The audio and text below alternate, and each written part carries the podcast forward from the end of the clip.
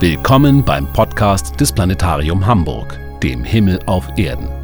In Zusammenarbeit mit dem Hamburger Abendblatt und der Audio Consulting Group schickt sie Thomas Kraupe unter das Himmelszelt.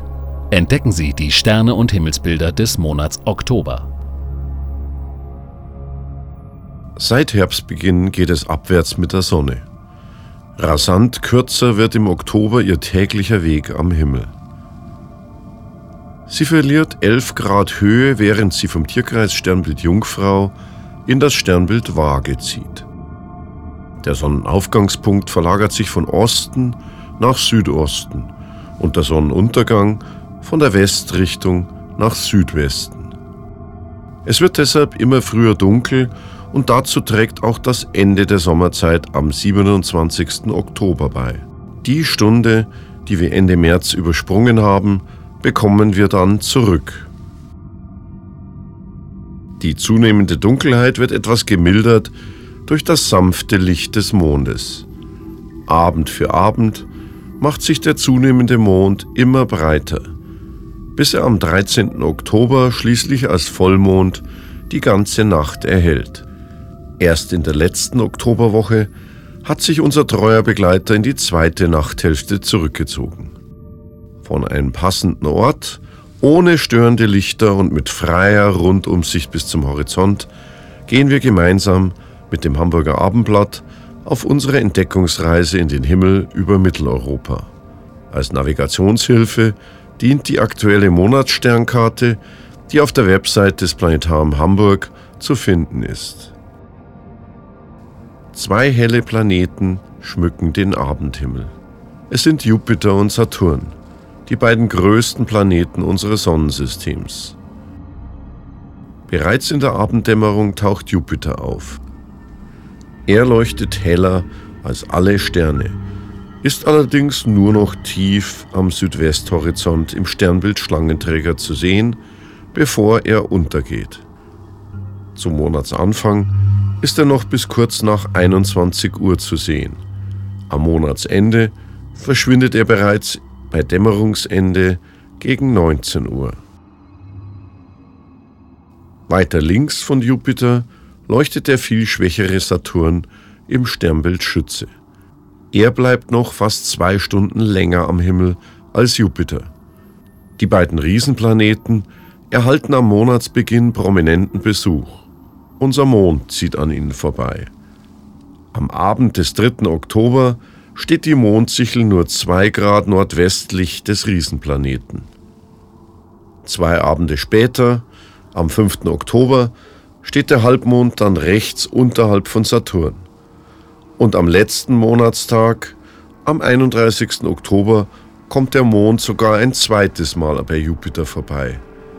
Diesmal zieht er bereits am Nachmittag haarscharf südlich an dem Planeten vorbei und zeigt sich in der Abenddämmerung ein letztes Mal in diesem Jahr zusammen mit dem König der Planeten. Wenn wir am späten Abend hoch hinauf in den Himmel schauen, so entdecken wir fast senkrecht über unseren Köpfen die Zickzacklinie des Himmelswehs, das von den hellsten Sternen der Cassiopeia gebildet wird. Dieses Sternbild ist ebenso wie der große Wagen zirkumpolar also das ganze Jahr über zu sehen, da es dem Polarstern nahe genug liegt und im Laufe einer Erdrotation nicht unter dem Nordhorizont sinkt. Die mittlere Spitze des Ws deutet in etwa in Richtung Nordstern. Darunter, tief am Nordhorizont, finden wir jetzt die sieben Sterne des großen Wagen. Blicken wir zum Polarstern und damit nach Norden, so ist linke Hand Westen, rechter Hand Osten und in unserem Rücken Süden. Das auffällige Sommerdreieck mit den Sternen Vega im Sternbild Leier, Deneb im Schwan und Attai im Adler ist bereits nach Südwesten gerückt. Und durch das Sommerdreieck zieht das Lichtband der Milchstraße hoch über unseren Kopf, hinauf zum Himmelsweh und weiter zum Osthorizont. Dort über dem Nordosthorizont funkelt der helle Stern Capella im Fuhrmann. Ein typisches Wintersternbild. Weiter rechts im Osten und tiefer als Capella leuchtet der rötliche Aldebaran im Stier. Schon mit bloßem Auge erkennen wir rund um Aldebaran den V-förmigen Sternhaufen der Hyaden und über ihm die wie eine Mini-Ausgabe des großen Wagens geformte Sternengruppe der Plejaden, das Siebengestirn. Ein wunderschöner Sternhaufen aus jungen, heißen Sonnen. Ja, tatsächlich ist jedes dieser Sternpünktchen eine Sonne, ähnlich unserer Sonne. Eine riesige, glühend heiße Gaskugel, allerdings viel weiter von uns entfernt. Während das Licht der Sonne nur acht ein Drittel Minuten zu uns unterwegs ist, benötigt das Licht der Sterne Jahre oder sogar Jahrhunderte zu uns. Das Licht des roten Sterns Aldebaran braucht 65 Lichtjahre zu uns und von den Plejadensternen bereits mehr als 440 Jahre. Werfen Sie nun mal einen Blick nach Süden. Fällt Ihnen was auf? Nun, eigentlich nicht viel. Nur ganz tief am Horizont funkelt dort der auffällige Stern Formalhaut im südlichen Fisch. Ansonsten tummeln sich in südlicher Richtung spätabends nur lichtschwächere Sterne, aber der Fantasie tut dies keinen Abbruch. Die griechische Sagenwelt platzierte dort am Herbsthimmel eine wirklich abenteuerliche Runde aus exotischen Geschöpfen. Die meisten davon sind wohl dem Wasser entsprungen. Da sind zunächst die beiden ausgedehnten Sternbilder Wassermann und Fische. Weiter südlich davon erahnen wir das Sternbild Walfisch. Und etwas höher finden wir auch noch die kompakte Sternenanordnung des Witters. Durch diese Sternbilder ziehen Planeten, Mond und auch die Sonne. Vom 10. bis 15. Oktober wandert der Mond längs dieses Pfades und passiert dabei die beiden lichtschwachen Planeten Neptun und Uranus. Der grünlich schimmernde Uranus ist in einer recht sternarmen Gegend im Sternbild Witter unter besten Bedingungen bereits mit bloßem Auge zu sehen. Aber ein Fernglas hilft, um ihn etwa 11 Grad südlich von Hamal, dem hellsten Stern des Witters, zu finden. Uranus wird in diesem Monat von unserer Erde überholt. Er steht am 28. Oktober in Opposition zur Sonne und ist die ganze Nacht am Himmel. Immer höher steigt abends das geflügelte Pferd Pegasus. Es stellt der griechischen Sage nach ein weiß geflügeltes Pferd dar, das aus dem Wasser kommend gen Himmel galoppiert und den Dichtern zu ihren Gedankenflügen verhelfen soll.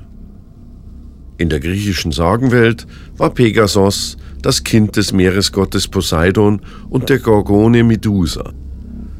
Es heißt, er sei aus jener Stelle der Erde entsprungen, auf welche Medusas Blut getropft sei. Und dieser Pegasos war es demnach auch, der Blitz und Donner zu Zeus brachte. So mühevoll es auch sein kann, sich in den Sternen dieses Dichterrohrs vorzustellen, viel leichter kann man sich ein Herbstviereck einprägen, das von den drei hellsten Sternen des Pegasus und dem hellsten Stern der Andromeda gebildet wird. Das Herbstviereck ist ein auffälliges und leicht zu merkendes Muster am Herbsthimmel, das um Mitternacht halb hoch im Süden platziert ist und im Laufe der zweiten Nachthälfte nach Westen driftet. Der nordöstlichste Stern im Herbstviereck ist der Hauptstern Alpha im Sternbild Andromeda, der Tochter von König Kepheus und Königin Cassiopeia, die wir beide weiter nördlich am Himmel verewigt finden. In klaren, mondlosen Nächten ist es vergleichsweise leicht, im Sternbild Andromeda unsere Nachbarmilchstraße, den Andromeda-Nebel M31, zu entdecken. Mit bloßem Auge ist er ein kleiner, nebliger Lichtfleck, hoch über unseren Köpfen, zwischen dem Himmelsweh der Cassiopeia und dem Herbstviereck. Mit einem Fernglas erkennen wir seine längliche Form. Doch erst die Beobachtungen von Edwin Hubble in den 20er Jahren des vergangenen Jahrhunderts mit den damals weltgrößten Fernrohren zeigten, dass dieser Nebelfleck anders war als etwa der Orionnebel und die vielen anderen Gasnebel und Staubnebel unserer Milchstraße. Er ist eine eigene Milchstraße mit über 200 Milliarden Sternen und weit draußen im All gelegen, weit jenseits unseres eigenen Sternensystems. Mit 2,2 Millionen Lichtjahren Distanz ist dieser anscheinend so winzige Nebelfleck das fernste Objekt, das wir mit bloßem Auge am Nachthimmel erkennen können. Unsere Welt, der dritte Planet, der um unseren Stern Sonne kreist, dreht sich innerhalb von 24 Stunden um sich selbst. Pro Stunde macht dies 15 Grad aus. Um denselben Betrag verschieben sich daher stündlich die Sternbilder von Ost über Süd nach Westen. Entgegen dem Uhrzeigersinn umkreisen die Sterne daher scheinbar den Polarstern. Auf diesen Stern weist er zufällig die Verlängerung unserer Erdachse und so verharrt der Polarstern die ganze Nacht an derselben Stelle, während ihn scheinbar als Spiegelbild der Erddrehung alle anderen Sterne umkreisen. Während in den kommenden Stunden die helle Kapella und der Stier mit dem Siebengestirn im Osten immer höher steigen, sinkt auf der anderen Seite im Westen das Sommerdreieck zum Horizont. Ab 2 Uhr morgens wird der Himmelsanblick spektakulärer. Das prächtige Wintersternbild Orion mit seinen markanten drei Gürtelsternen ist dann im Südosten vollständig aufgetaucht, gefolgt von Prokion, dem Hauptstern im kleinen Hund, der über der Ostrichtung funkelt.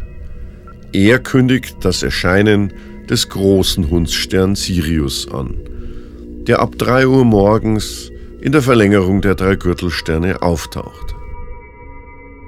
Verlässlich leuchten diese Sterne am Nachthimmel und wir kennen ihre Konfigurationen, die sich erst nach Jahrtausenden für das bloße Auge merklich verschieben.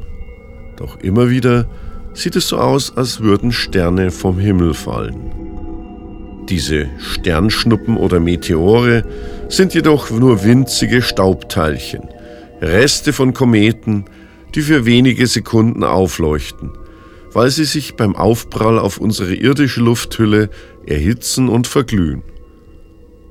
Zweimal im Jahr kreuzt unsere Erde die Bahn des Hallischen Kometen, im Mai und eben im Oktober.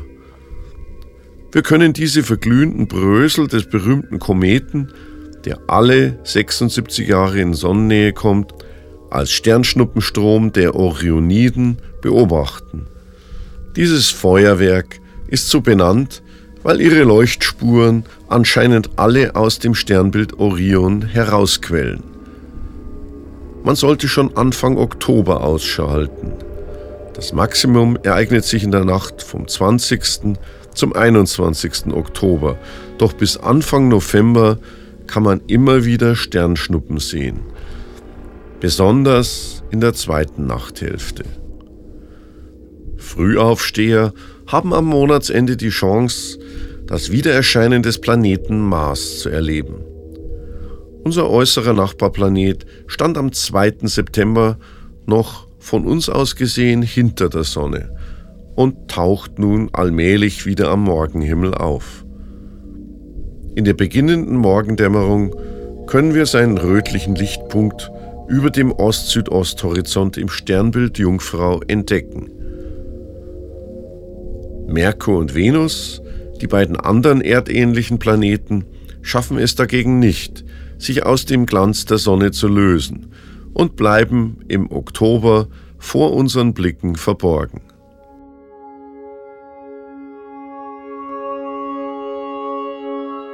Dies war Ihr Sternenpodcast aus dem Planetarium Hamburg für die Nächte des Oktobers 2019.